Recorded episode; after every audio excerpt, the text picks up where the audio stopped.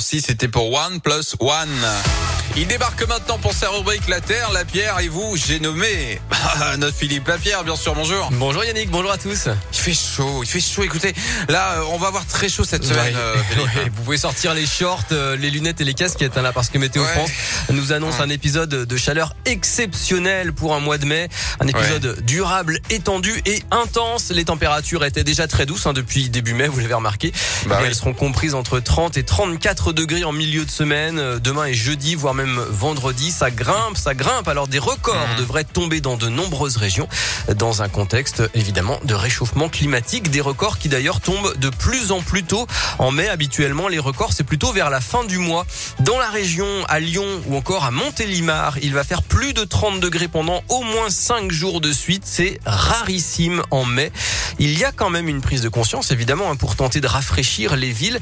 Et d'ailleurs, les techniques sont bien connues. Elles sont même très simples, comme nous l'explique Nicolas Magalon. C'est le patron des espaces verts de la ville de Lyon. La première étape, c'est désimperméabiliser l'espace public, c'est-à-dire décrouter et permettre que les eaux de ruissellement se retrouvent au plus près de la terre pour permettre après des phénomènes d'évapotranspiration et donc euh, de rapporter de la fraîcheur. C'est aussi planter trois strates de végétation, la strate haute avec des arbres, et strate moyenne et intermédiaire avec des arbustes et des plantes beaucoup plus petites.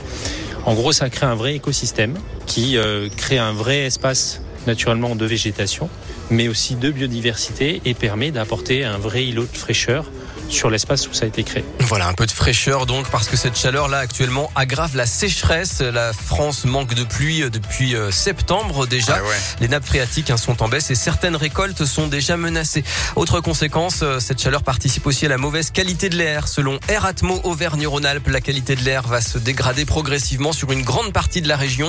Demain mercredi, les niveaux d'ozone plus élevés sont attendus par rapport à aujourd'hui. La qualité de l'air devrait être dé- dégradée à mauvaise sur l'ensemble de la région. Alors les températures devraient quand même baisser à partir de ce week-end et se rapprocher des normales à partir de mardi prochain. Mais on vit probablement en ce moment le mois de mai le plus chaud jamais enregistré. Ça s'appelle La Terre, la Pierre et vous. C'est mené de main de maître par notre Philippe Lapierre. C'est de retour demain à 11h51 dans la Scoop Family. Et à retrouver dès maintenant en podcast sur radioscoop.com. Merci beaucoup Philippe. Merci, salut. Dans un instant, euh, bien sûr, le retour de la rédaction, ça sera pile à midi, hein, pour faire un point là comme ça sur euh, ce qui se passe euh, dans le monde et en France en ce 17 mai. Et puis en attendant, un petit Alex Sensation, ça vous va? Avec Farouko aussi pour After Party. Je le démarre maintenant.